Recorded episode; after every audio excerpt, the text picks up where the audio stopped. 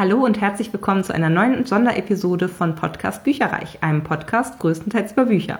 Mein Name ist Silana und heute habe ich meine Freundin Ramona zu meiner Linken sitzen. Hallo. Wir beide haben nämlich zusammen Der Lotuskrieg Band 1 Storm Dancer von Jay Christoph gelesen und heute wird es ausdrücklich eine spoilerhafte Besprechung dieses Buches geben. Also wenn ihr das Buch noch nicht gelesen habt und oder es äh, noch lesen möchtet, dann seid gewahr, dass wir auf jeden Fall äh, alles mögliche ausplaudern werden und ihr hinterher das Buch eigentlich nicht mehr lesen braucht. Ähm, ja, okay. Genau, also wir werden uns ein paar Diskussionsfragen auch dazu stellen sozusagen und beantworten natürlich. Und ja, vielleicht ganz kurz, also Jay Christoph ist äh, beispielsweise von äh, mir für dieses Jahr einer der Autoren, von denen ich eigentlich alles lesen möchte, was es so gibt. Ich habe auch schon eine ganze Menge von ihm gelesen. Der Lotuskrieg ist seine Trilogie, die er, ich glaube 2012 wurde Stormdancer ursprünglich mal veröffentlicht. Also es ist schon echt eine Weile her. Es dürfte so seine Debütreihe gewesen sein. Und es wurde jetzt erst veröffentlicht im Deutschen. Mhm. Und übersetzt nämlich 2021, bin ich der Meinung. Ja, und äh, es gibt so äh, ja, Sonderausgaben mit ganz farbigem Buchschnitt und diesen Kanji-Zeichen drauf. In Rot, in Grün und ich weiß gar nicht genau, was das dritte dann das äh, erscheint. Gelb ist das, bin ah, ich gelb. der Meinung, ja. Mhm. Okay. Mhm. Sieht sehr schön aus, muss man sagen. Und sind auch äh, ja, gebundene Bücher. Und die sind im Crosscult Verlag ähm, erschienen, kosten jeweils 35 Euro und Band 3 erscheint dann Ende Mai 2022 und deswegen haben wir das uns so ein bisschen zum Anlass genommen, möglichst nah beieinander alle drei Teile lesen zu können. Mhm. Und genau, Stormdancer, den ersten Teil haben wir jetzt frisch beendet, wirklich heute erst und das war sehr, sehr schön. Also wir haben uns so ein bisschen die Leipziger Buchmesse, den Ausfall der Leipziger Buchmesse zum Anlass genommen, weil wir eigentlich zusammen hinfahren wollten, auch noch mit einer guten Freundin aus Berlin, also liebe Grüße an Anna mhm. an der Stelle. Ähm, genau, und dann haben wir gesagt, okay, dann machen wir zumindest einen kleinen Lesetag zusammen und verbringen ein bisschen Zeit äh, mit buchigen Themen. Ja.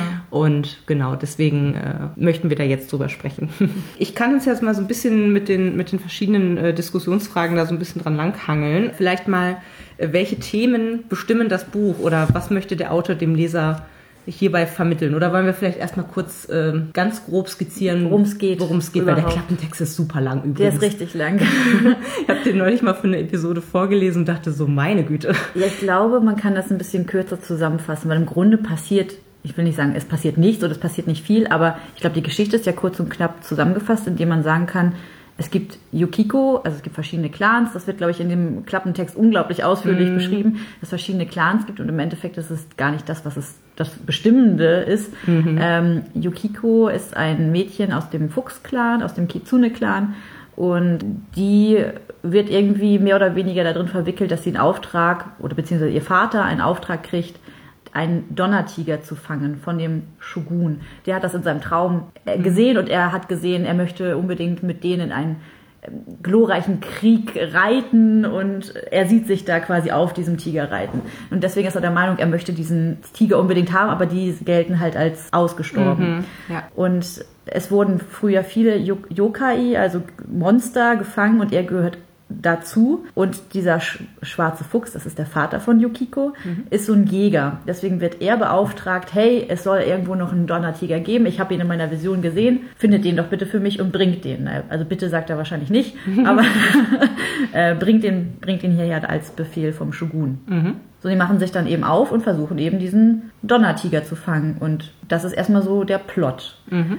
Und dann fangen wir eigentlich schon an zu spoilern, würde ich sagen. Ja, auf jeden Fall, auf jeden Fall. dann geht's eigentlich schon also los. Also wir können es auch jetzt, wie gesagt, verraten, wie es dann weitergeht. Die äh, Truppe, sage ich jetzt mal, macht sich auf. Das ist also, wie gesagt, Yukiko, ihr Vater, eine gute Freundin von ihm, die früher auch schon mit auf den Jagden war und so eine Art Leibwächter auch von dem Jäger, äh, Akihito heißt er. Und sie wissen eigentlich schon oder sie sind so leicht verzweifelt, weil sie einfach denken, oha, der Shogun, also der Herrscher dieses, äh, ist übrigens ein, so eine Art fiktionales Japan, würde ich mal sagen. Ja, sonst. Oder japanische Elemente sind dort auf jeden Fall sehr viel drin, nicht nur von der genau. Namensgebung, auch von der Kultur, würde ich fast auch sagen. Ja, auch, auch die Mythen und Sagen, das genau. ist sehr viel übernommen, auch von den Monstern, eben diese Yokai. Mhm. Ähm, die gibt es ja so auch, also Onis ja. oder sowas ja, kommen ja. da drin vor und das gibt es ja auch in der normalen Samurai.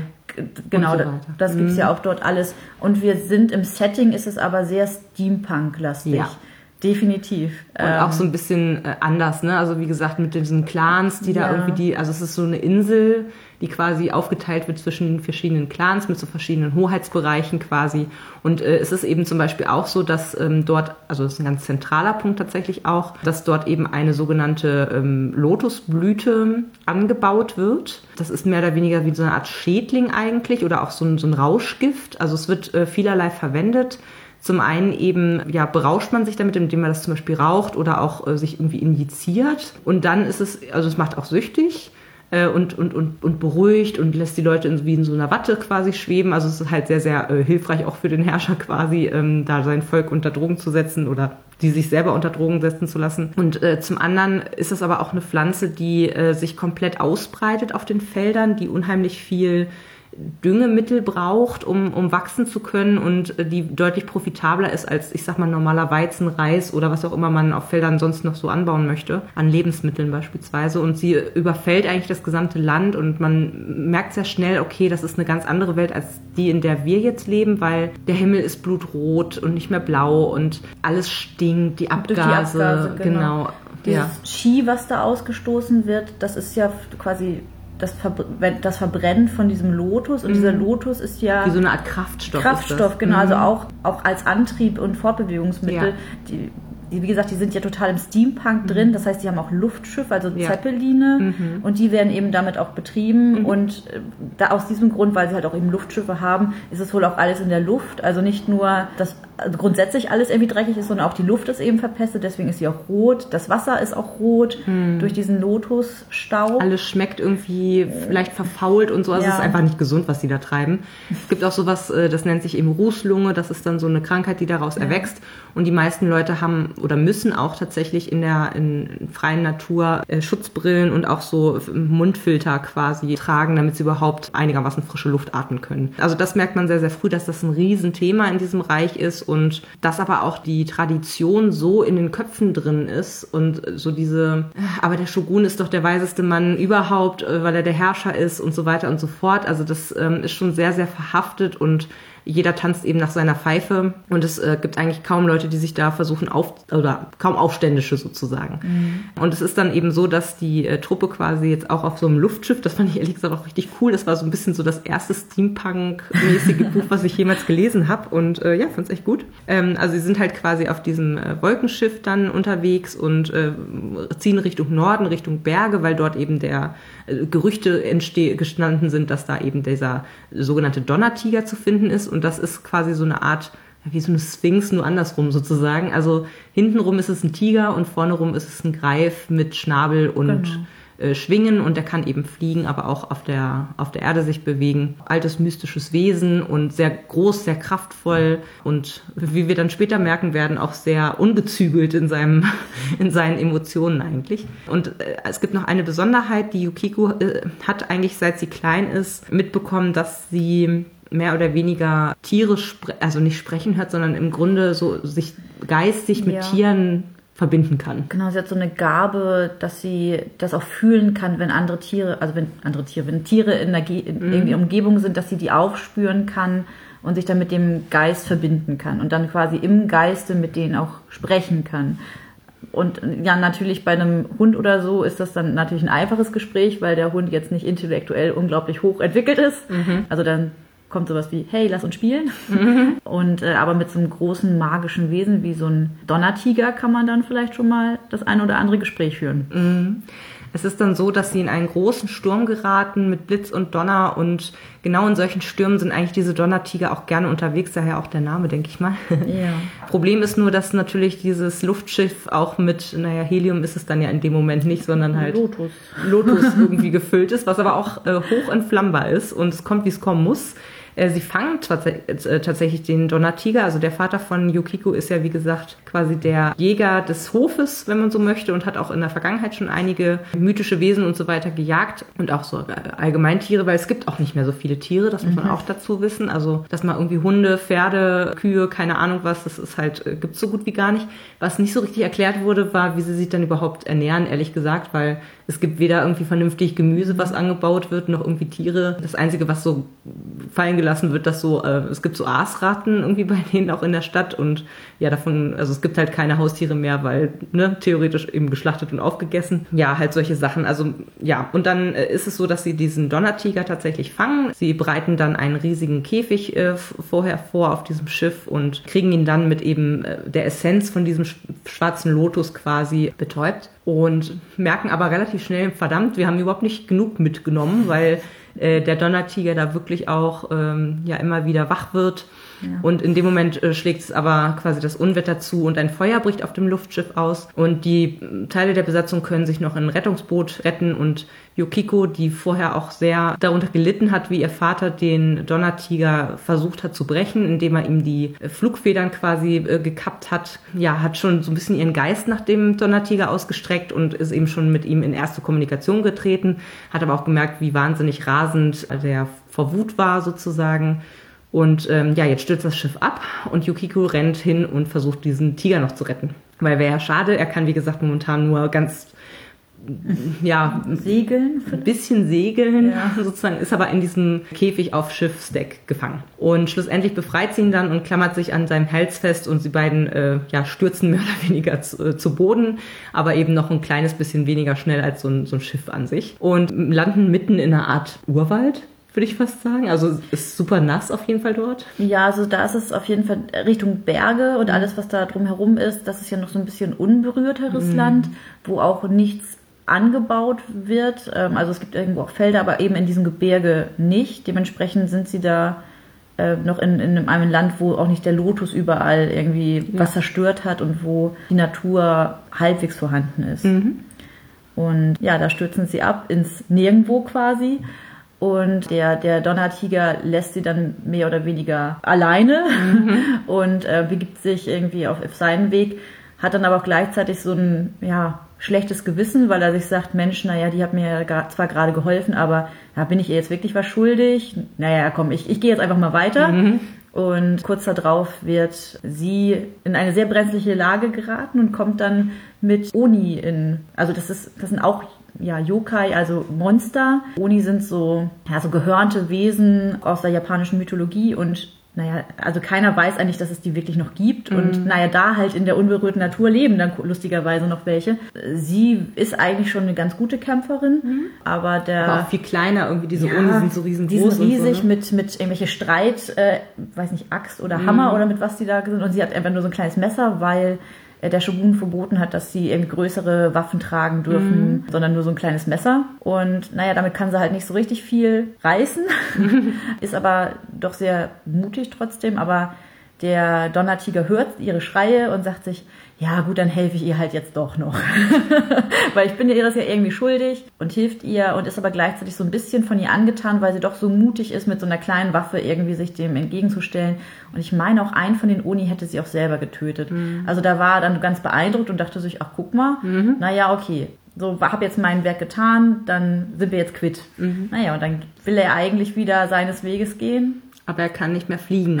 Also er kommt, wenn man das richtig, wenn ich das richtig verstanden habe, dann äh, kommt er quasi aus einem Reich in den Wolken, wo eben auch andere Donnertiger tatsächlich auch noch da sind, die ihn auch so ein bisschen gewarnt haben. Mhm. Aber ja, er kommt halt nicht mehr hoch, weil die Flügel leider gestutzt sind. Und das heißt, er ist sehr auf die Erde jetzt fixiert in dem Moment und sie hilft ihm zu jagen ähm, und eben ja Essen zu finden und die beiden fangen eben an über die Gedanken miteinander zu kommunizieren und sich auch ein bisschen gegenseitig kennenzulernen, äh, teilweise auch die Kulturen zu verstehen beziehungsweise eigentlich äh, ja lernt eigentlich der Donnertiger ein bisschen mehr, sage ich jetzt mal. Äh, vielleicht ändert sich das ja noch in den darauffolgenden Bänden, dass man vielleicht auch ein bisschen was über die ja, Art und Weise und Kultur von mhm. von diesen Wesen vielleicht noch, aber ich glaube es fast nicht. Also es ist halt schon sehr ähm, auf die äh, Bredouille quasi fixiert, dass wirklich, und da kommen wir zurück zur äh, Frage, welche Themen das Buch bestimmen oder was der Autor dem Leser vermitteln möchte. Es geht tatsächlich um Umweltzerstörung und es geht darum, wie loyal kann man einem Herrscher sein, der nicht die besten Intentionen hat oder der halt sehr egoistisch irgendwo auch ist und verhätschelt und so weiter, weil die Schere zwischen Arm und Reich ist wirklich sehr, sehr weit auseinander. Also es sind, finde ich, soziale Themen und Umweltthemen,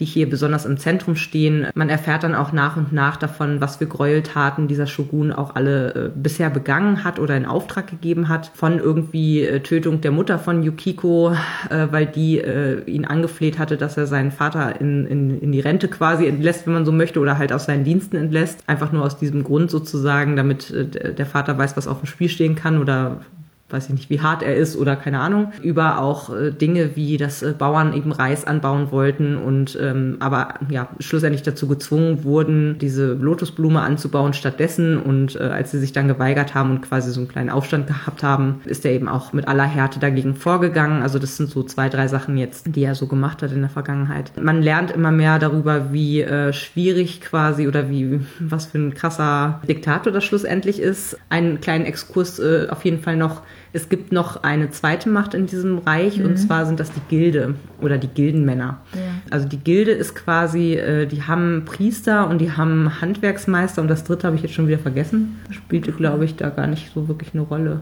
Also auf jeden Fall sind das eben so ein bisschen, ich sag mal, religiöse Fanatiker, die aber auch den, den Daumen auf dieser gesamten Lotus-Industrie ähm, quasi haben. Also die haben das damals wohl irgendwie entdeckt, dass diese Lotusblüte diese Eigenschaften hat, die kümmern sich darum, dass das angebaut wird und äh, dass das vor allem auch verwendet wird und und und. Also die haben auch noch ganz viele Geheimnisse tatsächlich und eigentlich die normale Bevölkerung weiß auch gar nicht, was treiben die eigentlich genau, was passiert bei denen in ihrem Hauptquartier äh, schlussendlich im Detail. Und die sind auch so ein bisschen unheimlich, weil die tragen halt so ganz Körper. Ja, Rüstung eigentlich. Ja.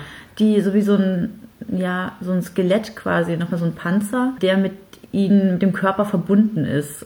Das hatten wir bei Jay Christoph schon mal bei der Aurora-Reihe. Da hat ja auch einer so, so ein ähm, Panzerskelett an, um halt die Schwerkraft zum Beispiel mhm. in anderen Ländern, äh, anderen Ländern, in anderen ähm, Druckgebieten, Druckgebieten oder irgendwie auszugleichen und da musste ich immer die ganze Zeit dran denken. Mhm. Die haben, sind dann halt dann also verkabelt und das liegt daran, weil sie mit der Außenwelt nicht in Kontakt kommen wollen, um mhm. nicht verunreinigt zu werden. Mhm. Allgemein geht es überhaupt darum, dass sie Unreine in Anführungsstrichen irgendwie auch auslöschen wollen, die halt irgendwie mhm. ähm, von den Yokai abstammen. Also so, so sagen sie jedenfalls immer dass wenn man eine bestimmte Gabe hat, wie jetzt zum Beispiel Yukiko, dass sie eine Unreine ist, weil sie von den Yokai abstammt, also von mhm. den Monstern. Oder jedenfalls da einen Bezug zu hat, weil sie mit denen kommunizieren kann. Mhm. Und unrein auch, dass sie nicht mit dem Lotus in Berührung kommen. Überall fliegt das ja der Staub überall mhm. rum, deswegen haben sie diese Schutzanzüge auch an.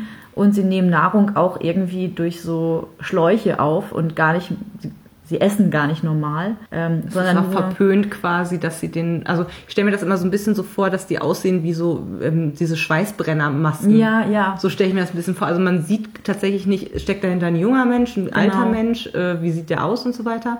Und es ist auch eine Schande, sein, seine Haut, so nennen die das, mhm. vor fremden Leuten und vor allem vor Unwürdigen sozusagen abzunehmen. Also und die verbrennen auch regelmäßig, ich sag mal, unschuldige Leute auf wie so öffentlichen Scheiterhaufen. Mhm. Also insgesamt religiöse Fanatiker, die halt eben aber auch die, das zweite Rad oder ja, das zweite Machtgefüge da sind. Und auf dem Schiff, mit dem ähm, Yukiko und ihr Vater unterwegs sind, war eben auch einer von diesen äh, Personen. Und das ist aber jemand, der, der ist da quasi reingeboren, also der hat sich das, hat sich das das nicht selber ausgesucht, sondern sein Vater war eben schon ein Gildenmann. Und jetzt ist er das eben auch automatisch geworden sozusagen durch seine Geburt. Und man merkt halt die ganze Zeit, er will das nicht, er will ausbrechen, er fühlt sich eingeengt durch diese Haut, ähm, durch die äh, Art und Weise, was sie da äh, auch so alles äh, machen und fühlt sich sehr, sehr unwohl, weil die eben unter anderem auch Völkermord quasi begehen, denn es gibt noch ein Reich neben Shima, so heißt übrigens das Reich, wo wir uns mhm. gerade befinden. Und äh, da leben eben ja, Rundaugen oder so nennen sie sie, glaube ich, fand ich ganz lustig. Und ja, die werden halt, also gegen die wird auch gerade Krieg geführt, seit etlichen Jahren auch schon. Und schlussendlich alle Menschen, die dort unter die Fuchtel kommen, sage ich jetzt mal, müssen entweder auf den ähm, Lotusblütenfeldern arbeiten oder sie werden quasi ja, verheizt, muss man ganz, also wie gesagt, es ist halt, und das weiß halt keiner. Also das ist so eins der Geheimnisse dieser Gilde, dass sie teilweise diesen Treibstoff, der da irgendwie für die an, äh, also für alles möglich benutzt wird, unter anderem eben auch um die äh, Luftschiffe anzutreiben, dass der eben aus äh, irgendwie aus äh, verbrannten Menschen oder wie auch immer man das, also aus den Körpern quasi äh, mhm. entsteht. Und das wird auch irgendwann dann auch so erklärt, so nach dem Motto, ja, ja, habt ihr euch noch nie gewundert, warum, also warum das überhaupt Blutlotus heißt und mhm. ähm, ja. das, warum es überhaupt rot ist. Also ja. das ist so ja, ein bisschen makaber. Richtig ekelhaft. ja, und auf jeden Fall einer dieser, also diese Person, Kin heißt der, ähm, der war eben auch mit auf dem Schiff drauf und man merkt das relativ schnell, weil er einfach äh, ohne die, seine Haut quasi sich äh, raufschummelt an Deck und den Wind und den Regen in seinem Gesicht spürt. So. Und da merkt man schon, der, der möchte da nicht sein, der möchte einfach in Freiheit leben. Und als das Ganze abstürzt, kann er sich quasi auch mit in den, also der hat so ein, ähm, er ist äh, Werksmeister, sagen wir mal so, also wie so eine Art Mechaniker oder jemand, der viel äh, baut und tüftelt. Ingenieur vielleicht, könnte man vielleicht auch ja. sagen. Und der hat halt in seinem äh, Panzer eine automatische, wie nennt man das? So, so ein Düsenantrieb? Ja, so ein Düsenantrieb. genau. Ja. Ähm, und fliegt damit quasi zur Erde und ähm, ja, verletzt sich da auch ein kleines bisschen, aber ja. kann sich somit quasi retten. Und ähm, ja, Yukiko und der Donnertiger, den sie dann irgendwann äh, ja aufgrund ihres alten tapferen Hundes, der für sie mal gestorben ist tatsächlich, Buroo nennt, äh, finden den eben und ja, äh, Buro will zu Anfang wirklich alle töten, die um ihn rum sind. Also es ist wirklich auch total witzig, diese geistigen Konversationen, die die beiden betreiben. Weil er echt so, hauen, stechen, ich will alle töten, äh, es ist doch nicht schade drum und das sind doch eh nur so Affenmenschen und so, so bezeichnet er sie halt. Aber er hat irgendwie auch doch einen Narren an Yukiko gefressen und äh, die beiden wachsen echt zu einer Einheit über das gesamte Buch zusammen, was sehr, sehr cool zu sehen ist. Er schnurrt auch, also es war sehr, sehr sympathisch knurrt, wenn er äh, böse ist sozusagen. Und ist ähm, einfach ein, also weiß nicht, fand ich echt einen tollen Charakter, ja. muss ich sagen. Also ihre Unterhaltungen, die sie im Geiste führen, sind halt super unterhaltsam. Also ich finde ihn, er, er, entwickelt auch hinter ein Verständnis dafür, was Humor ist und entsprechend auch ja. was Ironie ist und Sarkasmus. Typisch Jake Christoph eigentlich. Es ist total lustig, ähm, diese Gespräche mit ein, also anzuhören, mhm. in Anführungsstrichen, weil sie es ja nicht laut sagen. Ja. Aber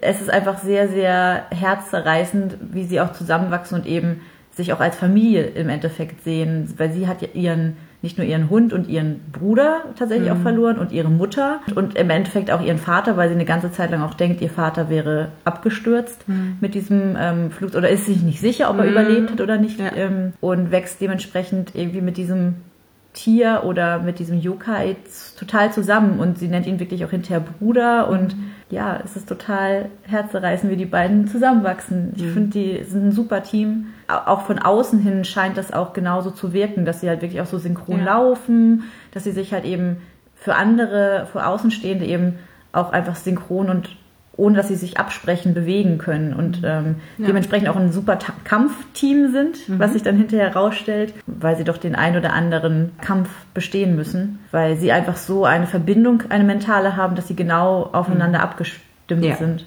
ja, das wächst halt, wie gesagt, immer weiter zusammen. Also zu Anfang geht's dann eben in diesem Wald, in den Bergen, ähm, nur darum, erstmal zu überleben und klarzukommen. Und da bin, also bildet sich halt schon die ersten äh, zarten Bände sozusagen zwischen den beiden. Und zu Anfang denken sie gar nicht drüber nach, so nach dem Motto, ach Mensch, jetzt habe ich hier den Donnertiger, äh, ich sollte den mal zum Shogun bringen. Sondern es geht erstmal nur ums äh, nackte Überleben und dann mhm. kriegen sie auch relativ schnell mit, dass irgendwer außer ihnen noch auch Fallen stellt. Und zwar relativ große und interessante und, und versteckte und so weiter. Und dann, da stürzt übrigens auch der Kinn einmal rein. Bei, bei der einen muss dann ein bisschen gepflegt werden. Und in dem Zusammenhang nimmt er eben auch dann den Helm ab und so weiter.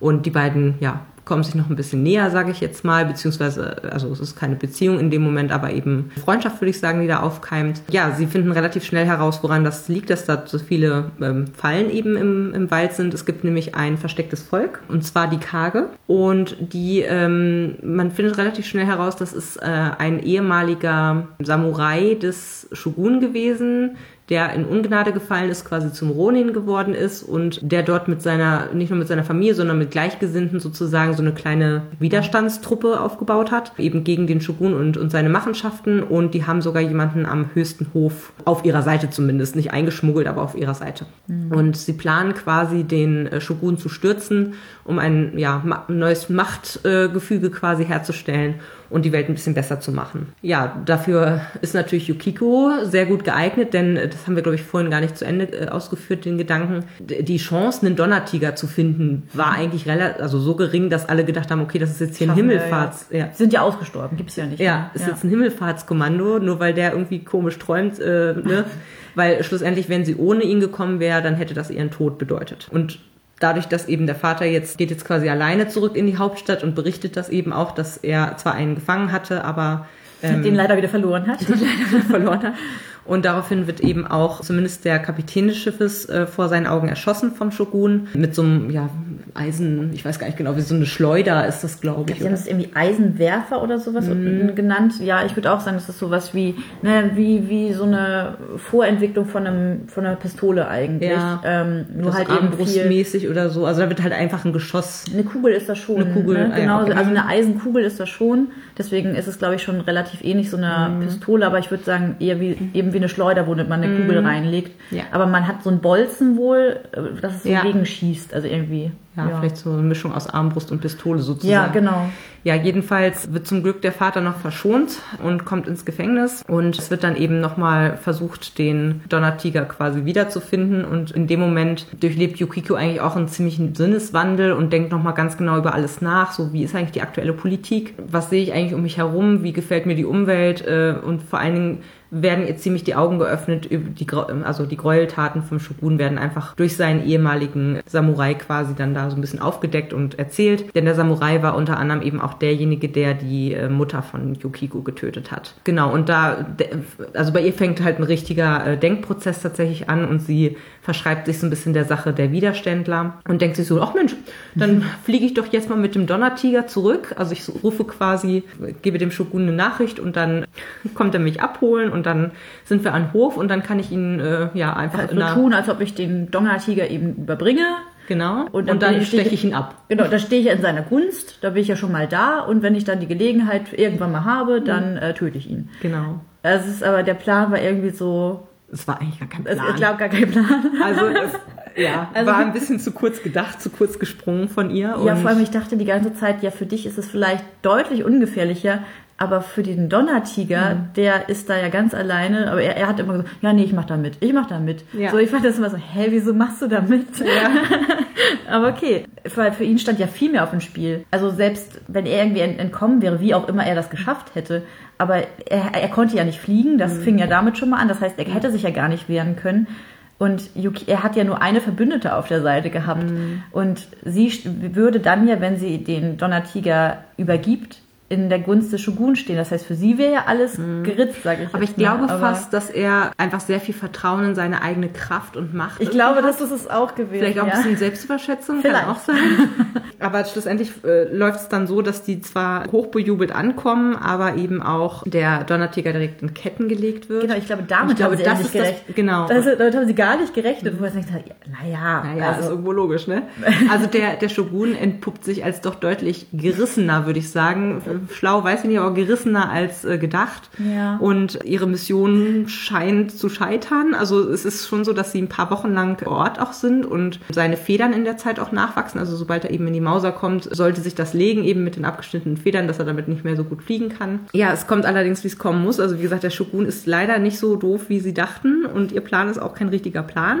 Und deswegen durchschaut er irgendwann ihr Schauspiel sozusagen, weil sie ähm, versuchen, das zu verschleiern, dass er neue äh, Federn bekommt, damit sie eine Art Überraschungseffekt haben. Ja, und dann ist es so, dass sie eigentlich auch noch aus dem, also äh, sie hatten ja Verbündete, die Kage im, im äh, Tempel, im Tempel, im im Herrscherhaus. Ja. Und es äh, stellt sich dann raus, dass das die Schwester vom Shogun ist, die A, auch keinen Bock mehr auf ihn hat und B, ähm, natürlich dann auch die theoretisch die Herrscherin werden könnte. Wobei das ganz spannend war, dass das sozusagen zum Schluss haben sich eigentlich alle anderen Clans darum gestritten und äh, sie war als Frau dann doch wieder raus, ne? Sie ist ja, sie ist ja sang- und klanglos gestorben wohl. Ach ja, stimmt. Also es ist richtig, richtig, also das fand ich, um ehrlich zu sein, wirklich so komisch. Das war so nebenbei gesagt. Weil ne? sie so ein, eigentlich ein ziemlich wichtiger Charakter plötzlich mhm. wurde, weil sie ziemlich viel mit Yukiko auch im, im Geheimen sich getroffen hat und da so die Fäden gezogen hat, auch mit ihrer ich sag mal, Zofe, die sie da mhm, hatte. Ja. Und im Endeffekt auch sie sagte, naja, die Männer, die wissen ja gar nicht, dass wir eigentlich hier die Fäden ziehen. Mhm. So, die denken immer, sie, ne, aber wenn eine Frau einmal ähm, quasi ihre Macht zeigen kann, du weißt ja gar nicht, wie stark du bist, Yukiko, so nach mhm. dem Motto. Ja. Und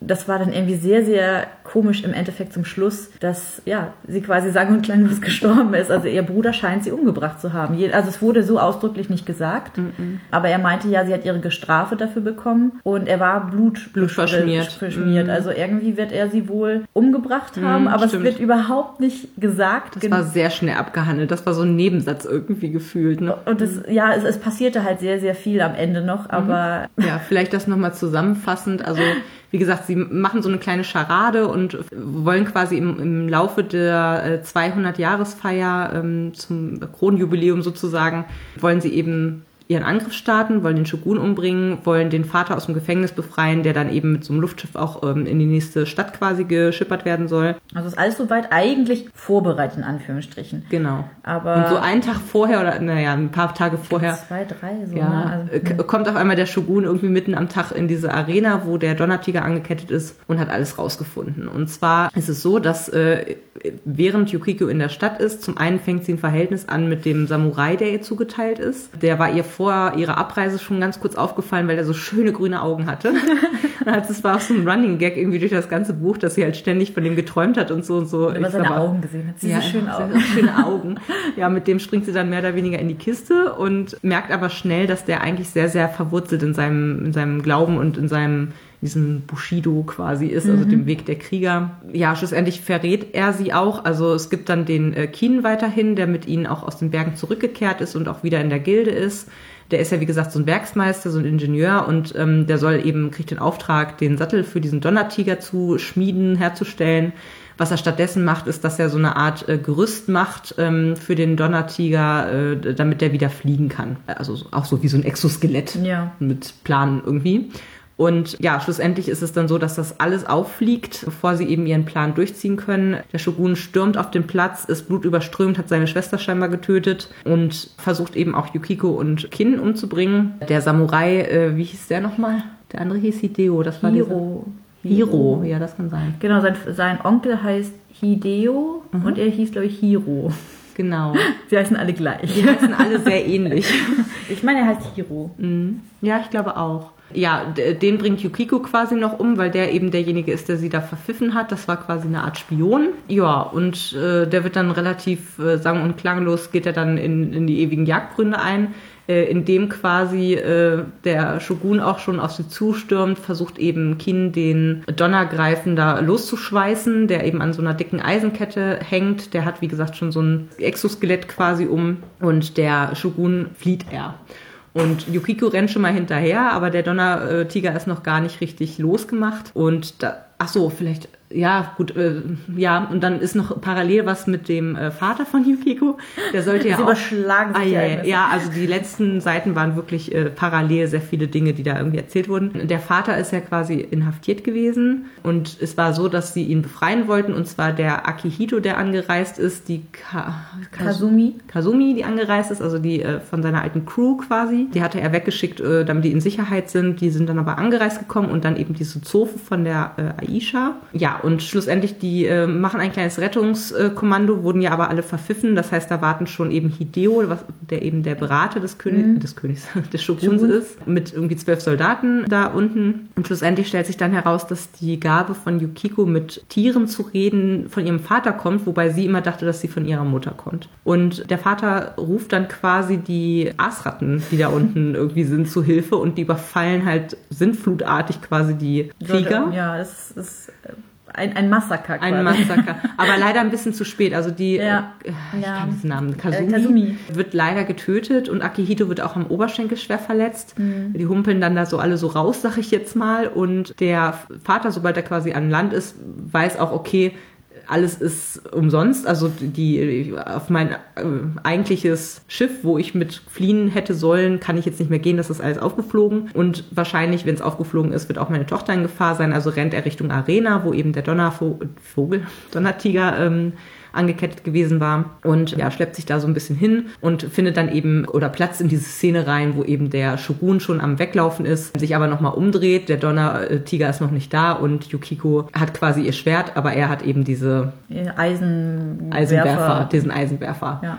So, und äh, schlussendlich stößt er Yukiko im letzten Augenblick aus der Schusslinie und hat dann aber selber eine, ja, nicht mehr zu schließende Wunde am Hals, und verblutet dann leider. Das Gute ist, dass Yukiko quasi nach dem Geist vom Shogun greift und zusammen mit ihrem Vater, der ja auch diese Gabe hat, ja, wie gesagt, greifen sie richtig in den Geist rein und töten ihn von innen heraus. Genau, der Donnertiger kommt dann kurz darauf dazu, sage ich jetzt mal, und dann entschwinden sie äh, mit dem Vater zusammen in die Lüfte und dann gibt's noch mal so eine Art ein Epilog, wo dann äh, ein Bettlermädchen, was ganz zu Anfang der Geschichte schon mal eine kurze Rolle gespielt hat, weil sie bisschen Geld von Yukiko bekommen hatte. So ein bisschen so dieses Umdenken im Volk äh, wird dann gezeigt, es ist 49 Tage Trauerzeit und ja, nach 49 Tagen äh, kommt aber tatsächlich Yukiko mit Buroo aus dem Himmel und äh, legt eine Gedenktafel äh, auf diesem Platz eben nieder für ihren Vater, wo auch schon ganz viele andere so äh, Gedenktafeln platziert haben und hält halt so eine kleine Rede, so nach dem Motto, ihr seid das Volk, lasst euch nicht unterbuttern, mehr oder weniger. Und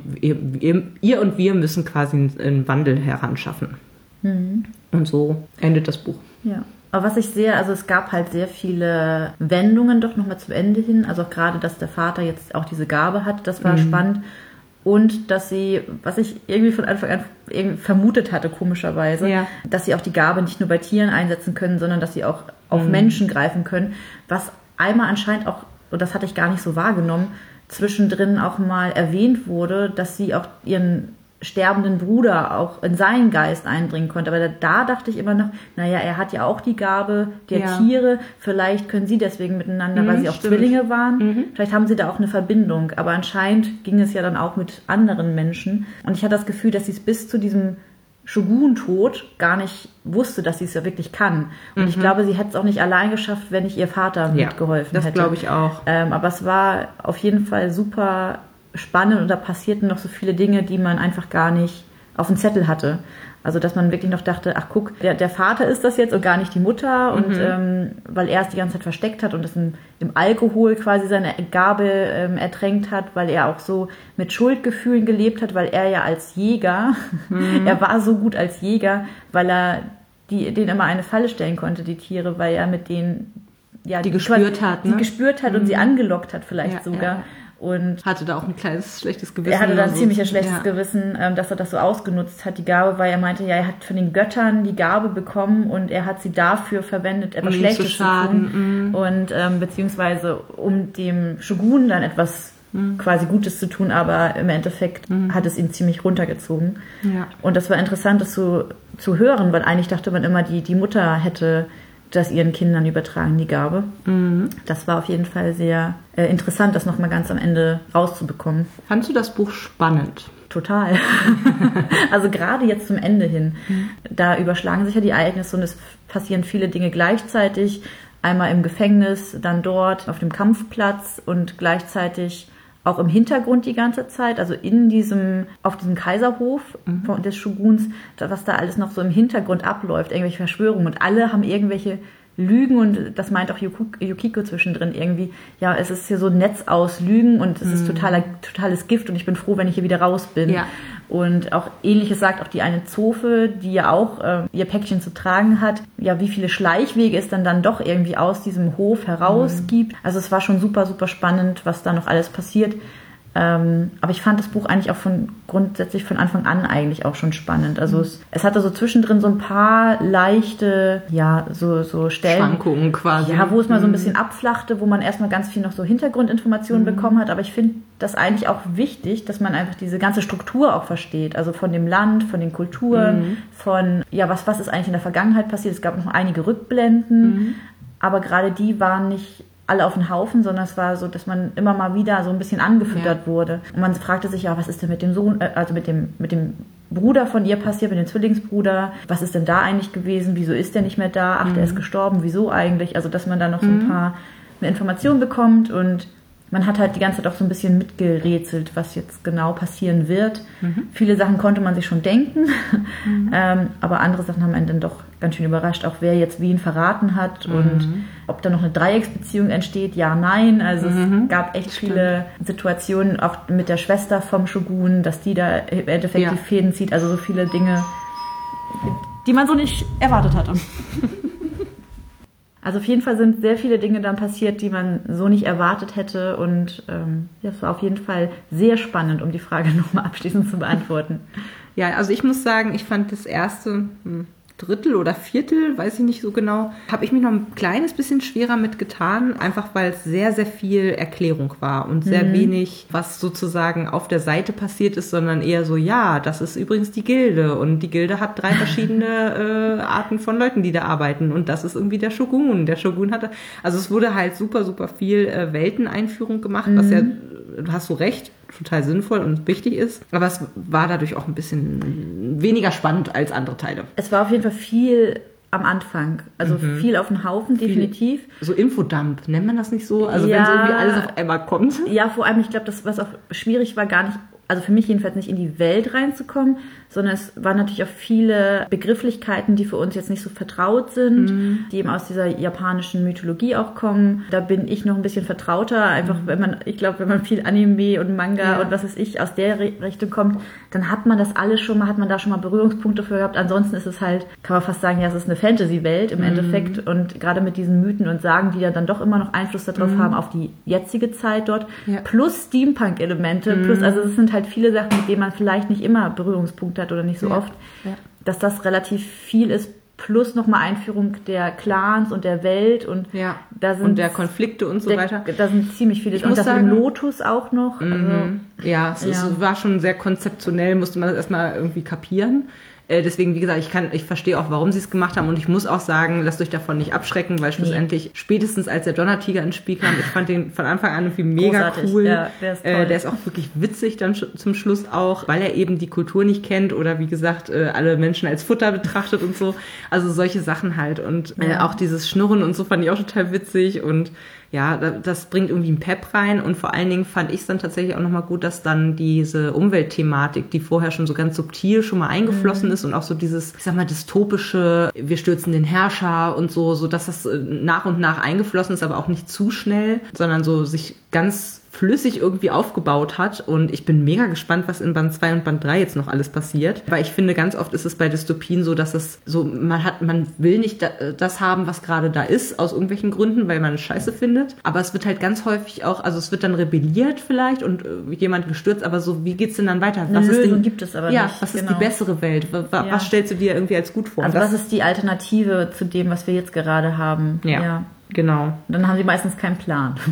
Richtig. Jetzt haben wir alles über den Haufen geworfen, aber einen anderen Plan haben wir leider auch nicht. Mhm. Hier ist noch die Frage, benutzt der Autor das Buch, um seine Sichtweise und Meinung über bestimmte Themen, wie beispielsweise Gesellschaft, Politik oder Beziehung zwischen Mann und Frau auszudrücken? Ja, eventuell. Also da sind ja viele dieser Themen auf jeden Fall. Ja. Also auch gerade diese Beziehung zwischen Mann und Frau, dass er eben auch sagt, er und öfter aber auch betont, ja, die Männer denken halt einfach nur, weil sie, ja, die wollen sich gerne paaren. Ich finde das, so, das ist großartig. Der Donnertiger benutzt ganz oft das Wort paaren und das ist sehr, sehr lustig. Und dass, dass sie vielleicht dann die Frauen total unterschätzen. Und hier sind halt sehr viele starke Frauen am Start. Mhm. Wie ähm, eigentlich immer bei Jack Christoph. Genau, die auch eher die Fäden ziehen und dementsprechend würde ich schon sagen, mhm. dass er da äh, viel von sich einbringt. Also weil er wahrscheinlich auch eher dazu also starke Frauen wohl auch tatsächlich äh, gut findet mhm. und auch eher der Meinung ist, dass Frauen wahrscheinlich eher unterschätzt werden in der Gesellschaft. Ja. Und auch die Umweltverschmutzung ist ja jetzt auch ein Thema, auf das, das man auf,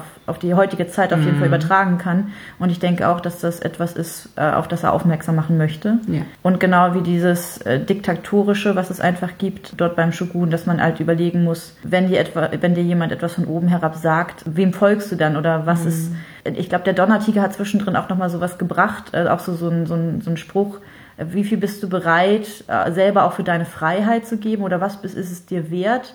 Mhm. Der hat immer sehr teilweise hinterher sehr philosophische mhm. ähm, Anmerkungen gebracht, wo ich dachte, huh, was ist denn mit unserem mhm. Donnertiger? Also ja. mit diesem stumpfen äh, Tier irgendwie geworden. Aber war auch irgendwo plausibel, weil er ja quasi von außen einen frischen ja. Blick auf diese äh, Gesellschaftsform und auf die Sitten und Bräuche quasi äh, legt und einfach sagt, ganz ehrlich, oben in den Bergen hatten wir viel frischeres Wasser und so weiter und so fort. Ihr macht euch doch gerade selber kaputt, mhm. weil wovon wollt ihr in der Zukunft noch leben? So. Und da hat er ja auch schlussendlich äh, recht mit. Genau, also es war irgendwie, ja, echt ein cooles Buch, muss ich sagen. Mhm. Zum Schluss hin deutlich deutlich mehr Spannung als zum Anfang, aber war trotzdem sehr, sehr gut. Hier sind noch so Fragen wie, inwiefern sich die Charaktere im Laufe des Buches verändern und vielleicht auch warum. Ah, da hattest du was ganz Interessantes gesagt, was ich so gar nicht so doll empfunden habe, aber als du es gesagt hattest, dachte ich, ach ja, stimmt ja eigentlich. Mhm. Du meintest, dass Yukiko am Anfang so ein bisschen nörglich, was heißt nörglich war, aber so ein bisschen eingeschnappt, dass zum Beispiel die Katsumi mit da an Bord war, ähm, die irgendwie was mit ihrem Vater hat und sie dann quasi ihm so ein bisschen oder ihr ein bisschen die Schuld dafür gibt, dass er jetzt was mit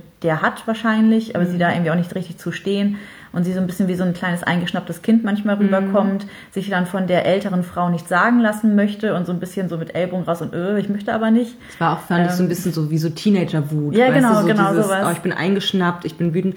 Sie hatte natürlich teilweise ihre Gründe, denn ähm, was ich auch nochmal ein Thema fand, was hier allerdings relativ ja, kompakt, sage ich jetzt mal, angesprochen wurde, ist eben auch das Thema, wenn Eltern süchtig sind. Mhm. Also der Vater von ihr ja. ist definitiv dem äh, Blutlotus verfallen gewesen und hat sich eben regelmäßig da seine Pfeifen reingezogen und sich betäubt quasi und sie musste ihn dann relativ häufig auch aus der Spielhalle ja. und dann hat er sich da mit denen gezofft und da gab es auch so eine Szene, wo er dann auch total betrunken war, ja. also auch irgendwie Sake getrunken hat und äh, gleichzeitig auch geraucht hat und dann wieder sein ganzes Geld verprasst hat und sie dann da, da so, äh, jetzt muss ich die da schon wieder rausholen. Also also es ist wohl schon so, dass äh, er ein gebrochener Mann eben war und ähm, ja, dass sie aber natürlich mitbekommen hat, mein Vater versäuft mhm. unser Geld und sie musste dann irgendwie immer geheime Geldreserven anlegen und so. Also es wird schon auch mal so ein bisschen äh, skizziert, wie ist das eigentlich für ein Kind von einem Süchtigen, das ganz auf sich allein gestellt ist und das vielleicht auch sich schämt, ähm, das einfach auch wütend ist, ne? Warum muss ich mich jetzt wieder um dich kümmern? Du bist doch der Ältere mhm. von uns beiden, du solltest dich um mich kümmern. Und das kann ich auch schon irgendwo verstehen, dass man da auch ein bisschen eingeschnappt bis wütend ist, aber interessanterweise nach dem Absturz fand ich, war, wurde ziemlich schnell irgendwie, also zum, oder wurde, wurde sie vom Donnertiger zum Beispiel als sehr, ja eigentlich erwachsen, bewundernswert. Ja, tough. Tough. Aber ich fand sie war auch schon vorher tough. Gesehen. Eben ja. gerade dadurch, dass sie eben den Vater immer wieder mhm. aus brenzlichen Situationen retten musste ja. und eigentlich auch oft wusste, was sie wollte. Also ich glaube, mhm. der Wille war schon immer die ganze ja. Zeit stark und und kämpferisch natürlich. Und der, der Donnertiger fand sie einfach gleich sofort mutig. Mhm. Und dass sie und auch wahrscheinlich auch ein bisschen niedlich. Niedlich, könnte ich mir vorstellen. Auch, ja. Weil er sagt doch immer so, Affenkind. mein Affenmännchen und so. Und äh, er lässt sie auch irgendwann unter seine Flügel zum Schlafen oh, und so, so, weil süß. sie halt so gezittert hat. Und ja, also ich denke, also, ne, das ist ja nochmal eine neue Beziehung, die da entsteht, wo eben nicht äh, schon ganz viel vorgefallen ist. Und deswegen können die auch äh, mit anderen Augen sehen. Und es war vielleicht auch für Yukiko so ein Stück weit zurück in ihre Kindheit, in eine Umgebung, ne, die, die Natur sozusagen, wo sie eben als Kind auch viel rumgebutschert ist. Ich denke mal, das hat einfach alles damit zu tun, dass sie sich da auch einigermaßen wohl und sicher gefühlt hat und dann eben entsprechend auch so ihre guten Seiten raushängen äh, lassen konnte. Also hat sie sich danach noch irgendwie, ja, weiß man nicht. Also würde ich sagen, danach hat sie sich jetzt aber auch nicht großartig verändert. Verändert. Nee, vielleicht hat sie noch ein bisschen was von Aisha übernommen, die mhm. ihr auch nochmal so ein bisschen die Augen geöffnet hat, vielleicht. Mhm. Ähm, und ich glaube, das meiste hat sie wirklich von dem Donnertiger übernommen. Also sie hat sehr viel von ihm auch gelernt und er auch von ihr. Also sie haben sehr viel voneinander, von der anderen Gesellschaft auch lernen können ja. und auch eben deren Weisheit und eben die Sicht von einem Unbeteiligten. Also mhm. auch, und, und dann aber so nah quasi, also in, in seinen Gedanken dabei sein konnte. Und das hat auch ihn ja extrem verändert. Also wenn man von ja. den Charakteren ausgeht, das sind ja eigentlich die beiden Charaktere, die wir die ganze Zeit dann begleiten. Bei anderen sehe ich jetzt keine Veränderung, weil wir sie nicht von Anfang an begleiten. Klar, ihren Vater, okay, der ändert sich dann auch nochmal zwischendrin, beziehungsweise man versteht jedenfalls seine Beweggründe, wieso, weshalb, warum. Mhm. Aber er hat sich ja nicht verändert in dem Sinne. Also es gibt keinen Verlauf in der Geschichte von wie er sich verändert hat, sondern eher man, man versteht ihn dann mehr. Mhm. Und ich würde einfach nur sagen, dass es eigentlich nur Yukiko ist und der der Donnerdrache, äh, Donnerdrache, der Donnertiger, die sich gegenseitig beeinflussen und dementsprechend auch verändern.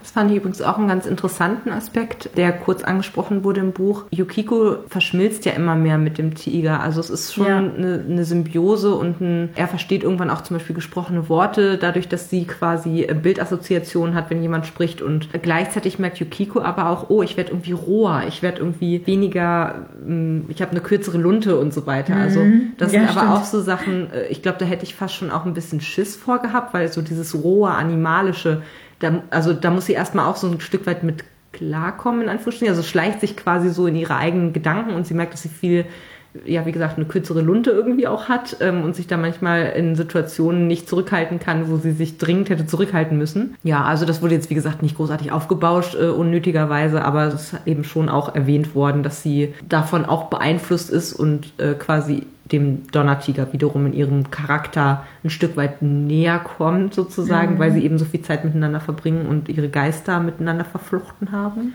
Ja, also meistens kam es ja eher zugute, jedenfalls in diesen Kampfszenen, dass sie quasi ja. ihren Geist so ein bisschen abgespalten hat. Also es wurde doch immer so der der der Teil, der, der mal ne? mhm. der, der, Teil, der mal äh, sie war, ist jetzt das und das so. Also so wurde es ja irgendwie beschrieben, auch während des Kampfes, mhm. dass sie das auch so ein bisschen von außen betrachten konnte, also so ein bisschen Abstand davon nehmen konnte, dass sie gerade hier die alle gerade abschlachtet. Also mhm, ich fand das irgendwie ganz spannend, dass sie sich da eher so mit dem Donnertiger als eine Einheit gesehen hat ähm, und nicht mehr nur sich selber und dementsprechend irgendwie auch damit besser vielleicht auch umgehen kann dass sie da jetzt gerade tötet, mhm. dass sie da ein bisschen Abstand hat.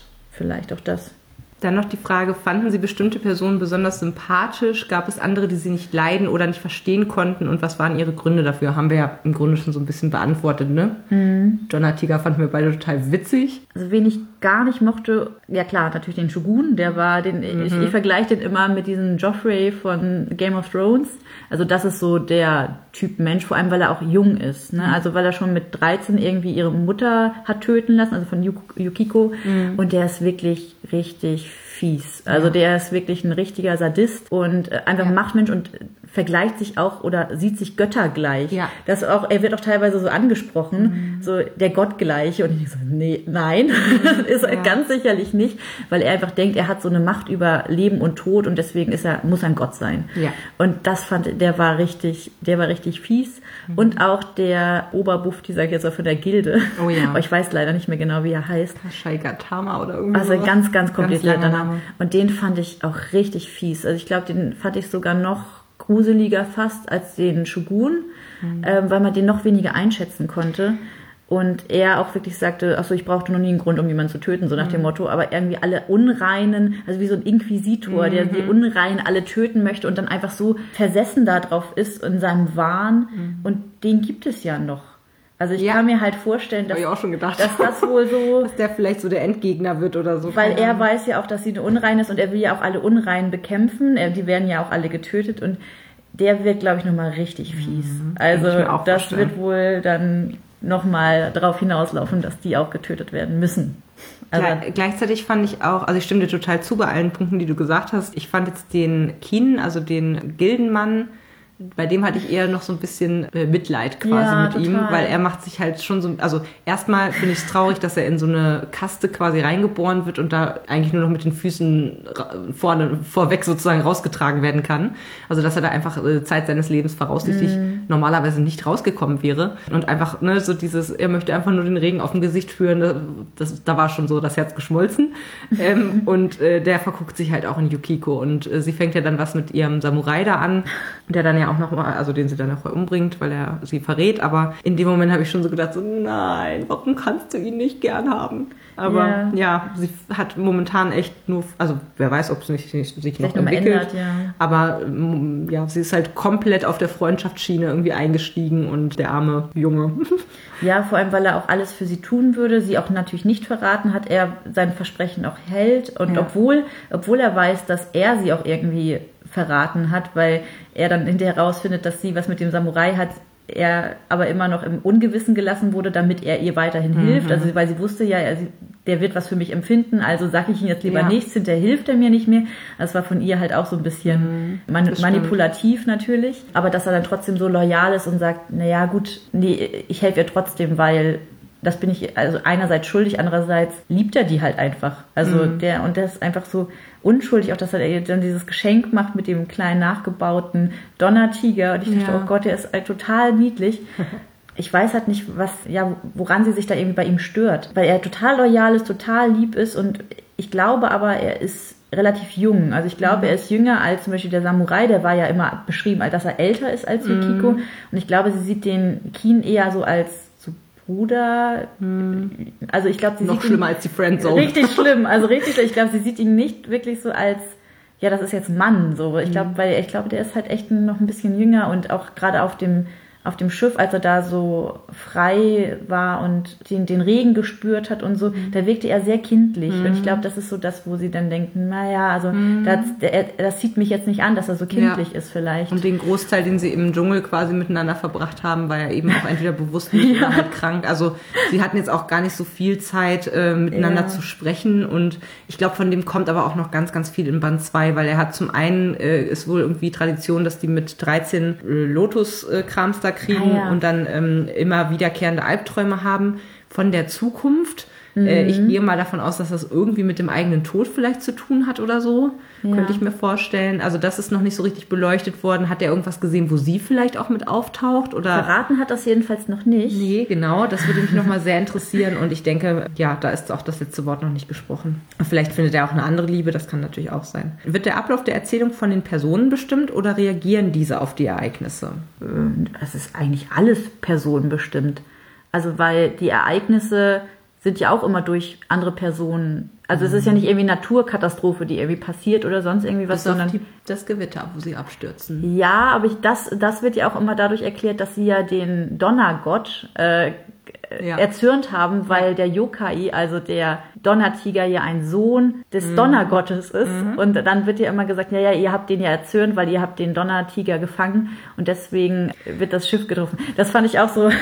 Also ich finde, zu Anfang ist es schon sehr auf äh, Ereignisse reagieren, weil eben da der Shogun zum Beispiel sagt, ihr geht jetzt los und fangt den Tiger, das hätten sie halt so nicht gemacht, sag ich jetzt mal. Ja. Das ist immer eine Mischung, finde ich. Weiß Ja, ich klar, Nicht. Es also ist der- halt sehr viel auch personengetrieben tatsächlich. Auch diese gesamte Umsturzgeschichte. Ja, Ja. doch, sehr viel, finde ich. Titel. Wie gefällt denn dir der Titel des Buches? Passt der? Ich finde den schon passend. Ich hätte den nicht auf Englisch gewählt, um ehrlich zu sein. Also, weil ähm, entweder ich hätte tatsächlich den japanischen Namen genommen, den ich jetzt gerade nicht weiß, oder Arashitora oder Arashi No, No Noko? Ko oder so, ja. Arashi Noko oder sowas. ja, ne? irgendwie sowas. Oder halt ähm, Sturmtänzerin, ne? Sturmtänzerin, das hätte es ja vielleicht verraten.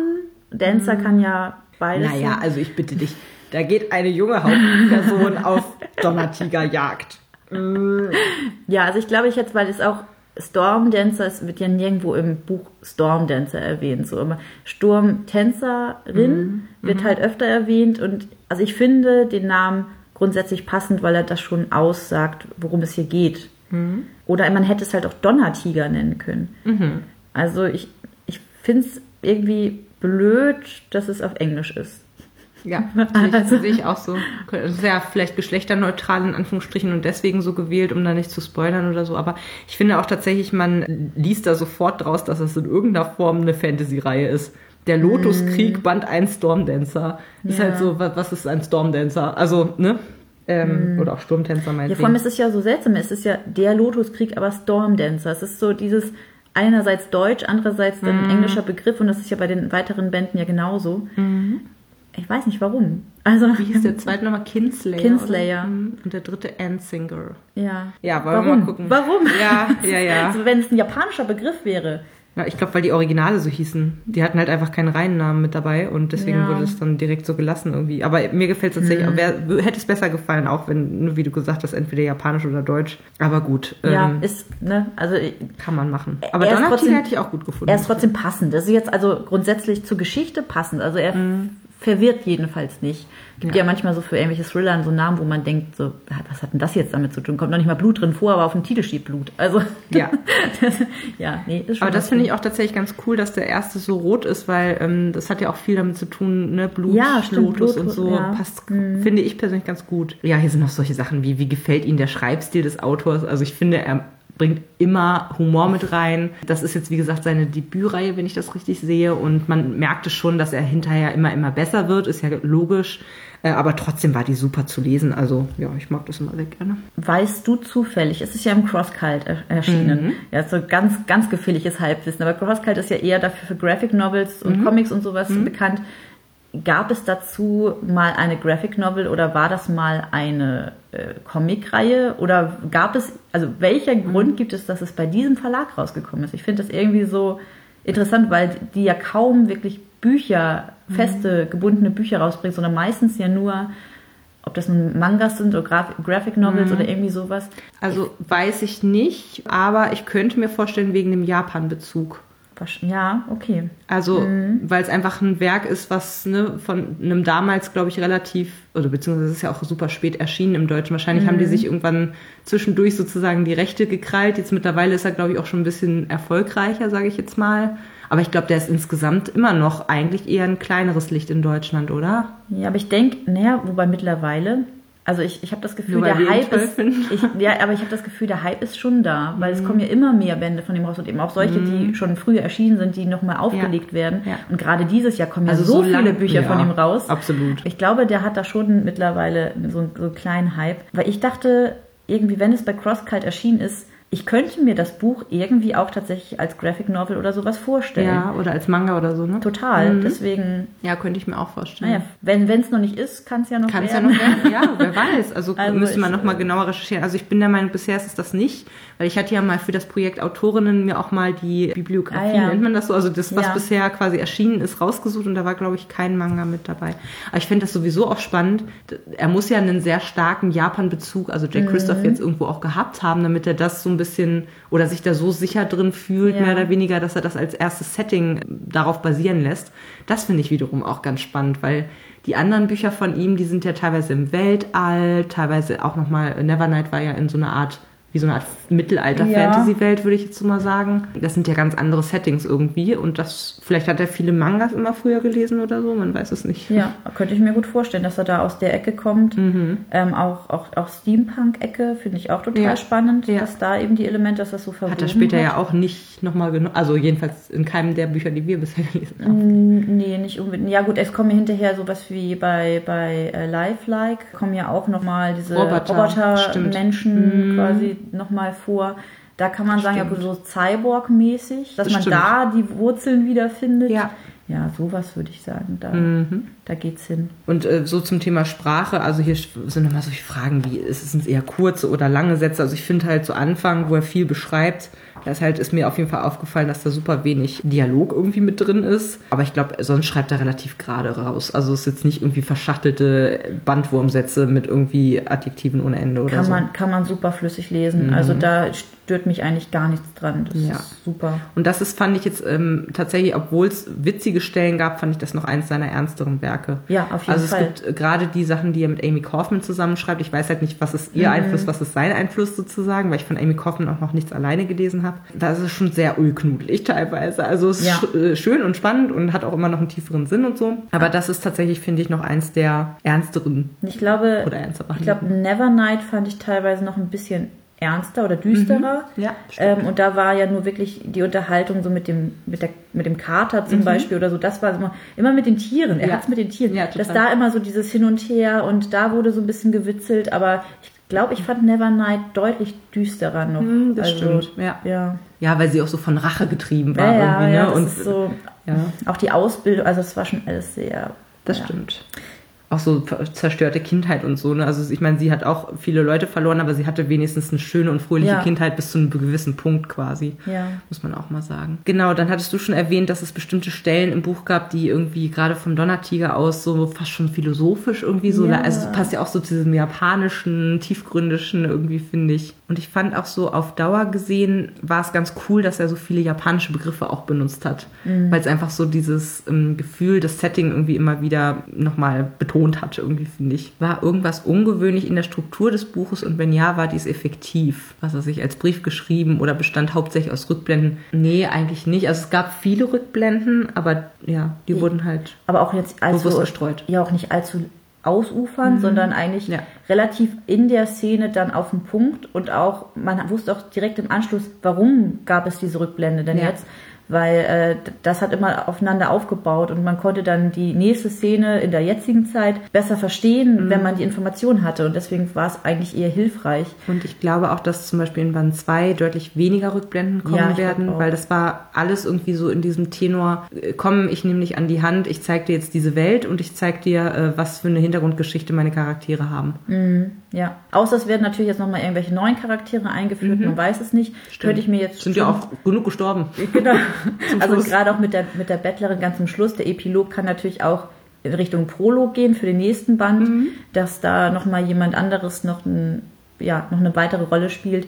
Die Kage wird natürlich eine Rolle spielen. Mhm. Ähm, das heißt, wir werden wieder auf Charaktere stoßen, mit denen wir schon mal was zu tun hatten, aber ich kann mir schon vorstellen, dass es da nochmal andere gibt und dass man vielleicht von denen nochmal irgendwie die Vergangenheit irgendwie erfährt. Aber ich glaube, von. Yukiko haben wir eigentlich jetzt schon eine Menge erfahren. Ja. Ich glaube, da gibt es gar nicht großartig nee, noch was in der glaub, Vergangenheit, glaube ich auch nicht. Was mir auch aufgefallen ist, als ich die Leseabschnitte eingeteilt habe, es gibt relativ wenig Abschnitte, also ja. normale Abschnitte, Buchabschnitte sozusagen. Gab es drei? Ähm, drei, glaube ich, insgesamt. Und das hat ja nun mal 500 30 Seiten ungefähr. Ja. Genau, also das ist bei anderen, zum Beispiel bei Aurora entflammt, da hatte ich das damals, glaube ich, auch eingeteilt und da waren deutlich mehr Buchabschnitte in dem Sinn. Und die haben auch, ich fand, die waren jetzt auch, die hätte man auch weglassen können. Also es war jetzt nicht irgendwie, dass man gesagt hat, ja. Also einmal war, glaube ich, wo ein bisschen Zeit dazwischen verstrichen ist auch. Mhm was eben nicht erzählt wurde sozusagen, dann macht das natürlich auch Sinn. Wo sie von der Karge ähm, wieder zurück zur in, in die, die Stadt, Stadt, fliegt. Ja. Quasi. Also da war sie ja noch nicht in der Stadt, sondern auf dem Weg genau. zurück.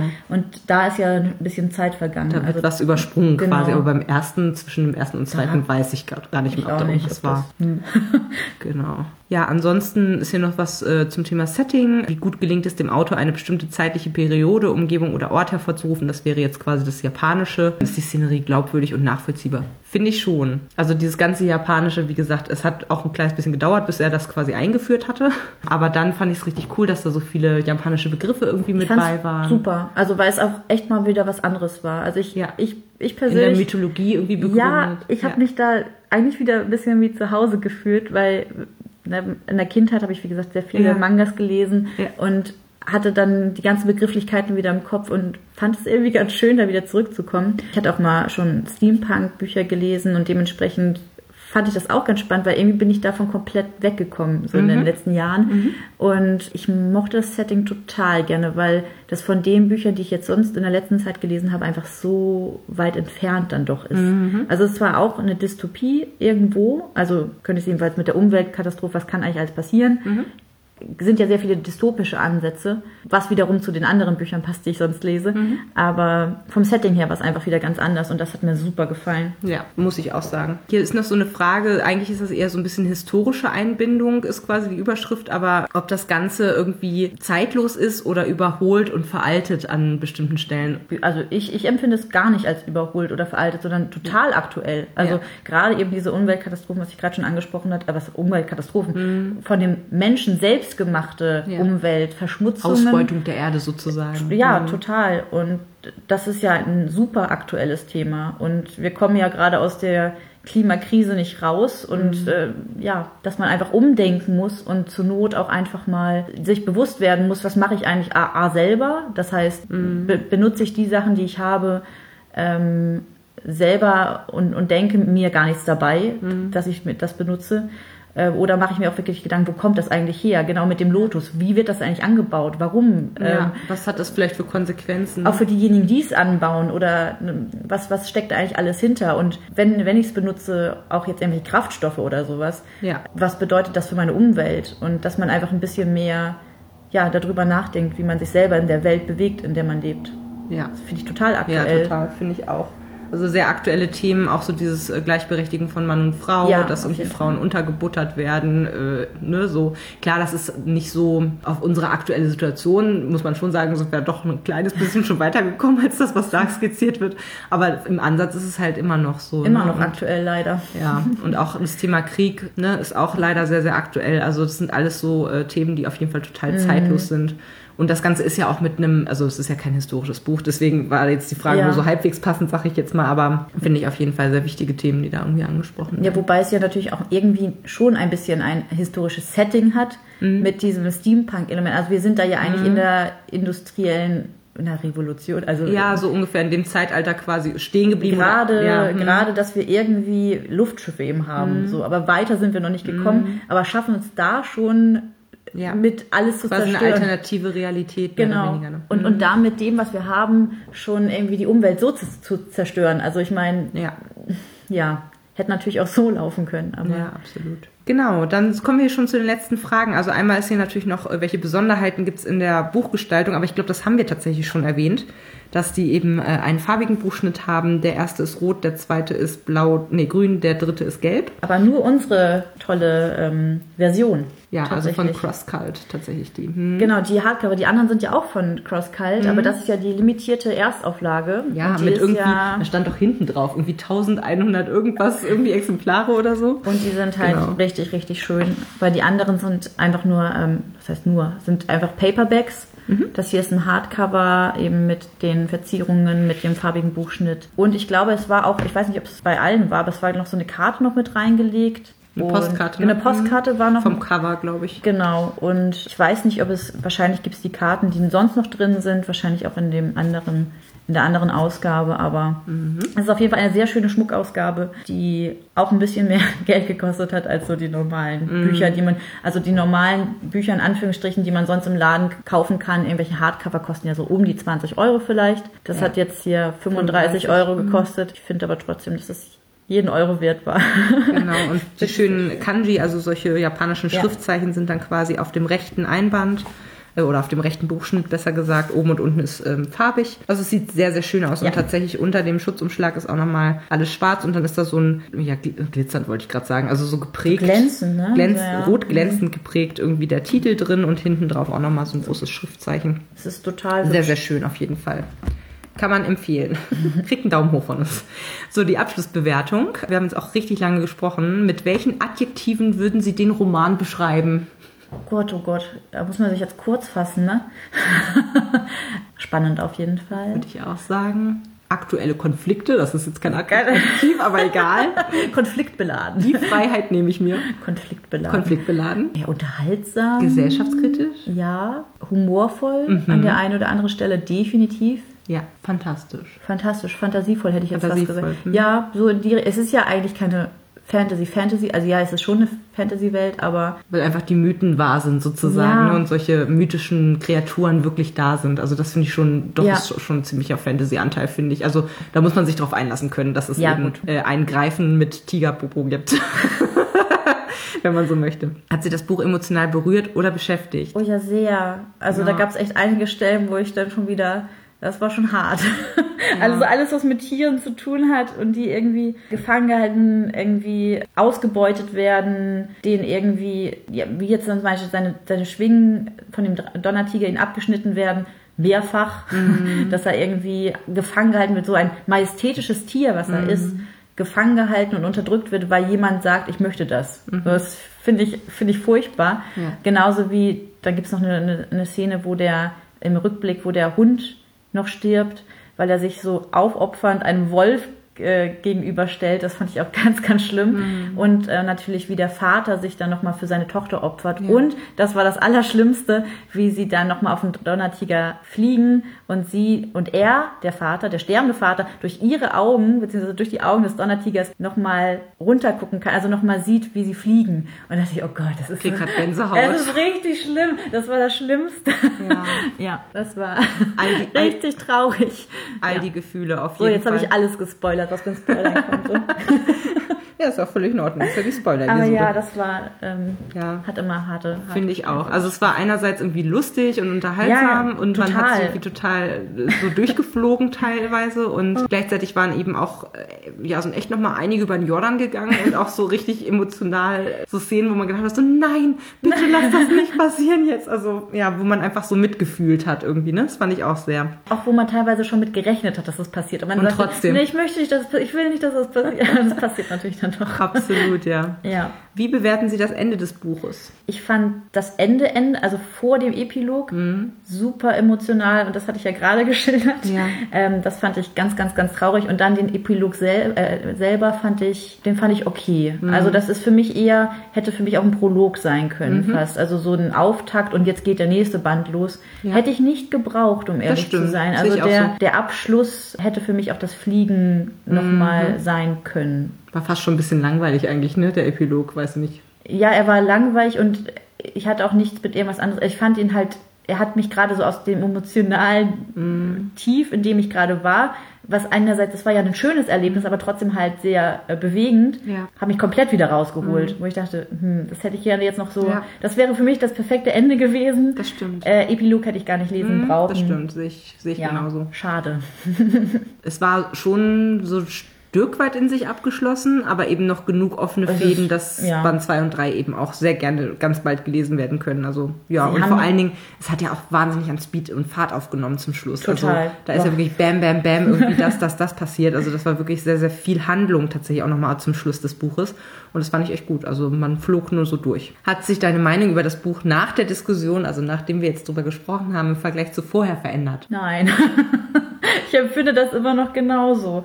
Ich bin, bin immer noch, ja, emotional immer noch sehr in der Geschichte drin, aber das liegt auch daran, weil wir es gerade eben beendet haben, also kurz bevor wir das jetzt hier aufnehmen und dementsprechend äh, fühle ich mich immer noch extrem mit diesen Figuren verbunden und könnte in der Theorie direkt mit dem nächsten Band starten. Ja. Ja, ich glaube, das ist nochmal ein Unterschied. Aber ich finde halt immer durch diese ähm, Fragestellungen sieht man manche Sachen nochmal ein bisschen klarer, weil man sie einfach nochmal laut ausspricht sozusagen. Genau, Aber ich glaube, dadurch, dass wir die Leserunde schon hatten im Verlaufe Ja. des Ganzen, da kommt genau sowas ja auch ganz oft zur Sprache irgendwie. Wie, wie spannend findest du es jetzt gerade? Wie findest du den und den Charakter Ja. und so? Das kommt ja super viel auch zwischendurch zur Sprache. Also es ändert aber trotzdem nichts daran, wie ich das Buch empfunden Ja. habe. Mhm. Also es ist eher so ein, ja stimmt, ach ja, genau, den Punkt, ah ja, den habe ich so gar nicht gesehen, ah interessant, ja. Aber trotzdem grundsätzlich Mhm. Ja. hat es, Ja.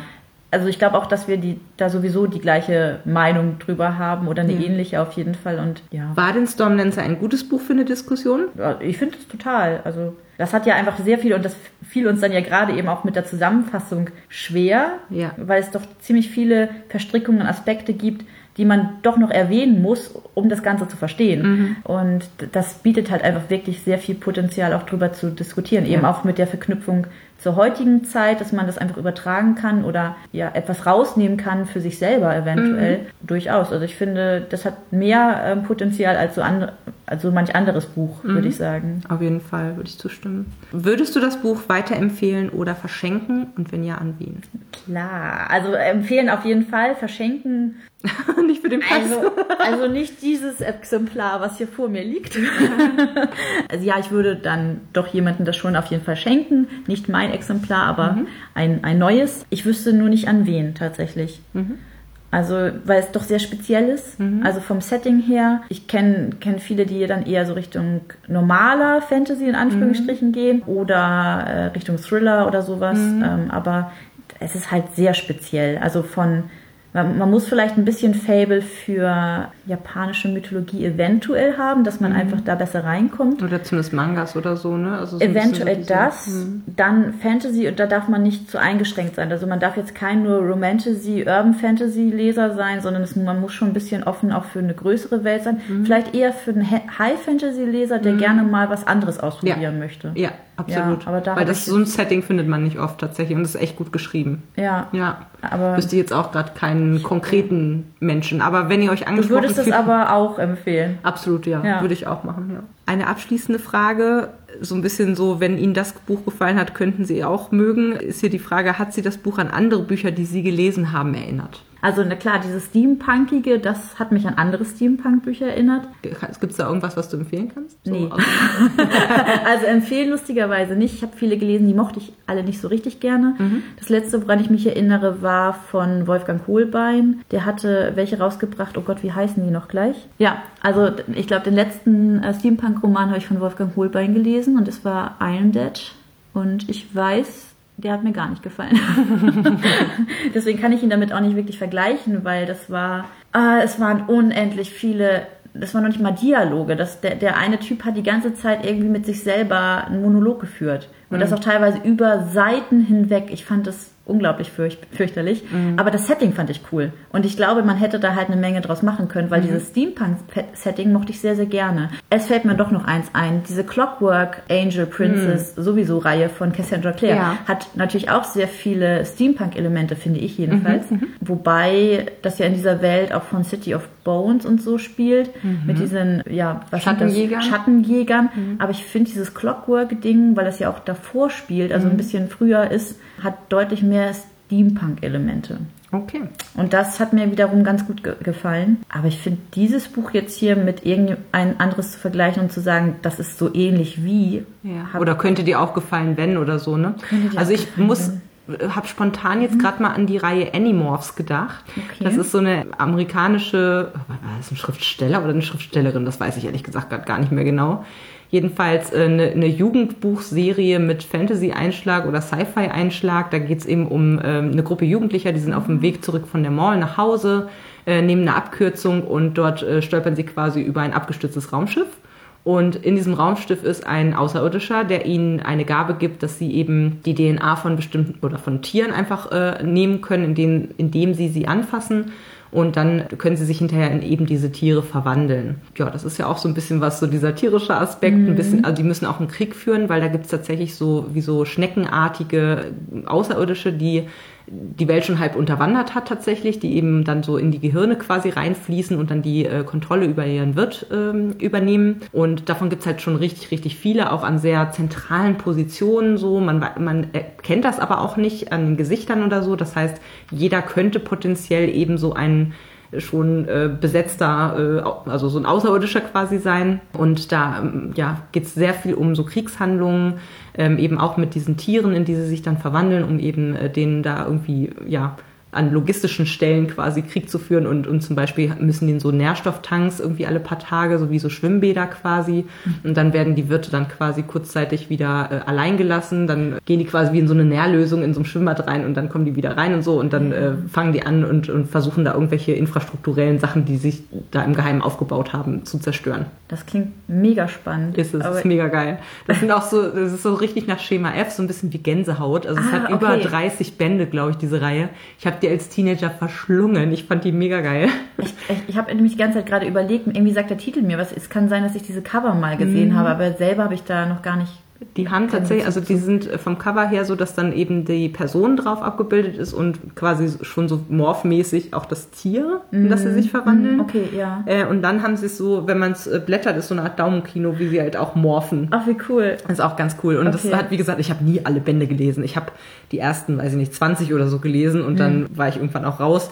Zumal die auch relativ teuer waren und die sind damals so nach und nach auf Deutsch auch rausgekommen, als ich eben in dem Alter war. Also ich sag mal ab 13 oder so. Ja, da ging es aber wohl noch ganz schön ab. Ich habe dann später irgendwann mal die Zusammenfassung davon bei Wikipedia gelesen und war irritiert, wer noch alles gestorben ist und so. Oha. Also das ähm, ja, war echt eine sehr gute Reihe, aber es war auch ziemlich nach Schema F, so nach dem Mhm. Motto Spannungsbogen.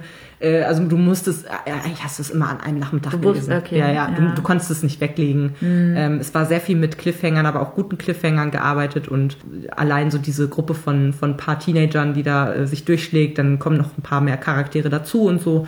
Also es war ja schon echt gut, muss ich sagen. Mhm. Das hat vielleicht auch ein kleines bisschen was davon, weil einerseits sind sie locker leicht in ihrem Umgang miteinander, andererseits gibt es aber auch Konflikte in der Gruppe und sie können eben auch miteinander über den, über den Geist kommunizieren, wenn sie in ihrer Tiergestalt sind und so. Ja, das klingt tatsächlich ja so, ein- so ein bisschen so, wie mit, dem, mit, dem, mit der Verbindung mit dem Donnertier. Ich überlege auch die ganze Zeit, ob ich noch irgendein anderes Buch mal gelesen habe, was irgendwelche Aspekte davon hat. Weil es ist eigentlich gar nicht so ungewöhnlich, dass irgendjemand mit Tieren kommunizieren kann.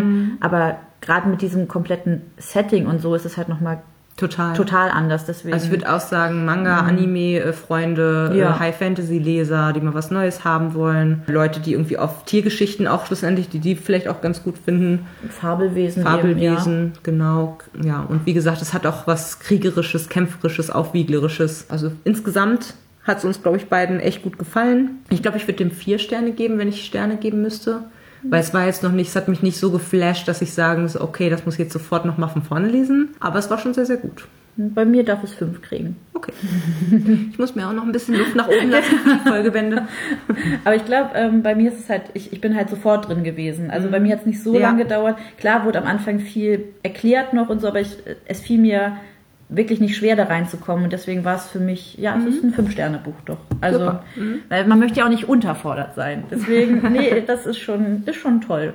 Sehr gut. Vielen, vielen Dank, dass du das mit mir zusammen diskutiert und vor allen Dingen auch gelesen hast. Super viel Spaß gemacht. Ja, sehr schön. Und für euch alle da draußen, also wie gesagt, Band 2 ist schon draußen, auch in der Schmuckausgabe könnte man das noch kriegen. Und Band 3 erscheint Ende Mai ebenfalls im Crosscult Verlag. Wenn man das vorbestellt, kriegt man ganz sicher auch so ein schönes bemaltes Exemplar oder bedrucktes Exemplar.